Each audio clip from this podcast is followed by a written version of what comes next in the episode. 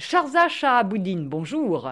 Bonjour. Ce métro dans la capitale, beaucoup de journaux en ont parlé, et vous, vous me dites, bah, euh, oui, c'est bien beau, mais bon, c'est pour l'instant, c'est ouvert 4 heures par jour. Oui, le problème, c'est qu'aujourd'hui, c'est ouvert que 4 heures, donc on a un petit peu de mal à avoir de la visibilité. Le matin, le soir? Le matin, donc d'un bout à l'autre de la ville, de la capitale Dakar, exactement. Sachant qu'aujourd'hui, en fait, les personnes, les usagers qui peuvent l'utiliser, qui sont intéressés par ça, c'est vraiment des personnes qui ont besoin d'être proches de leur euh, lieu de travail. 44 millions à peu près d'habitants. Donc là, jusqu'à présent, il n'y avait pas de transport public souterrain? Non, il n'y en avait pas du tout, non. Parce qu'en fait, la planification de la ville de Dakar était un petit peu, pas forcément chaotique, mais elle, dépend des gouvernements successifs qu'il y a eu, qui ont, sur les 20 dernières années, beaucoup plus construit des ponts euh, autoroutes, des ponts routiers. Aujourd'hui, la pollution, même sonore, rend complètement fou les gens.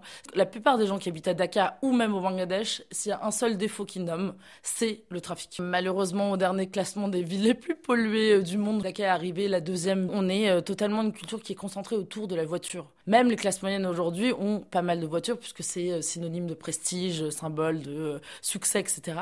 Et donc le métro, c'est plutôt pour des passagers de la classe moyenne, voire des gens moins aisés.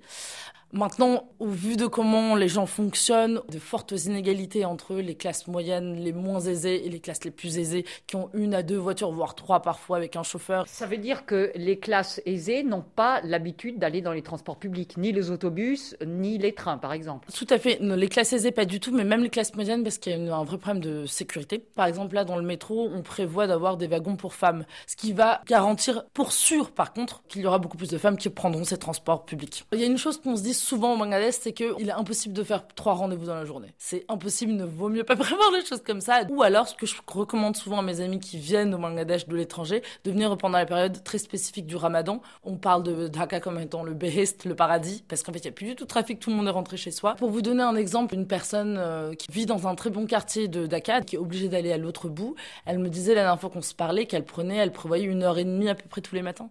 Et elle, elle pourrait prendre le métro, par exemple, ou elle resterait dans sa voiture? Très honnêtement, je pense que c'est quelqu'un qui prendra pas le métro. Et ça va être extrêmement difficile de changer les habitudes de cette génération-là, qui est un petit peu plus âgée, on va, je vais dire la cinquantaine. Alors que la jeune génération, qui en plus va naître avec ça ou grandir avec ça, je pense que ce sera plus facile. Charza Shahaboudine, merci infiniment. Merci beaucoup.